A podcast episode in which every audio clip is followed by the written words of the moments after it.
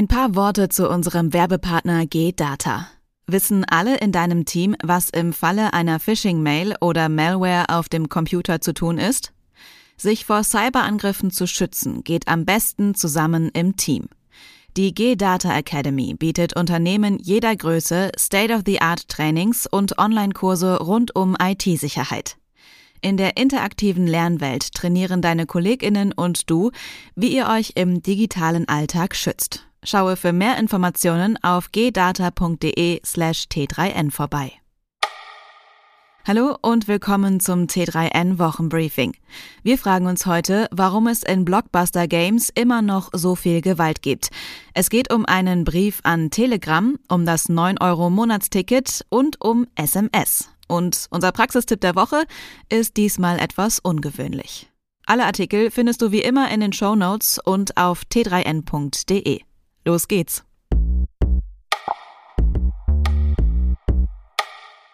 In der vergangenen Woche hat sich der Frühling zum ersten Mal für dieses Jahr so richtig gezeigt.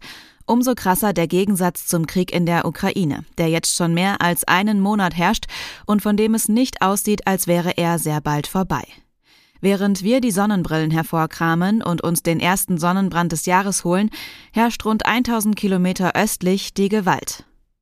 Vielleicht schadet es nicht, wenn auch wir, die wir in Sicherheit leben, uns hin und wieder bewusst machen, wie fragil und kostbar diese Sicherheit und dieser Frieden sind. Und dass es auch nicht schaden kann, althergebrachtes, wie etwa unser Verhältnis zur Gewalt, hin und wieder zu hinterfragen. Warum also ist in Blockbuster Games die wichtigste Spielemechanik immer noch Gewalt? In Videospielen sind der Fantasie kaum Grenzen gesetzt. Von außerirdischen Wesen, Drachen, niedlichen Cartoontierchen bis zu Zivilisationen an entlegenen Orten ist alles dabei. Und trotzdem läuft es zur Problemlösung so gut wie immer auf eins raus, nämlich Gewalt. Auf T3N fragen wir, ob das wirklich sein muss. Schon länger versucht die deutsche Bundesregierung, die Betreiberinnen des Messenger-Services Telegram zu erreichen.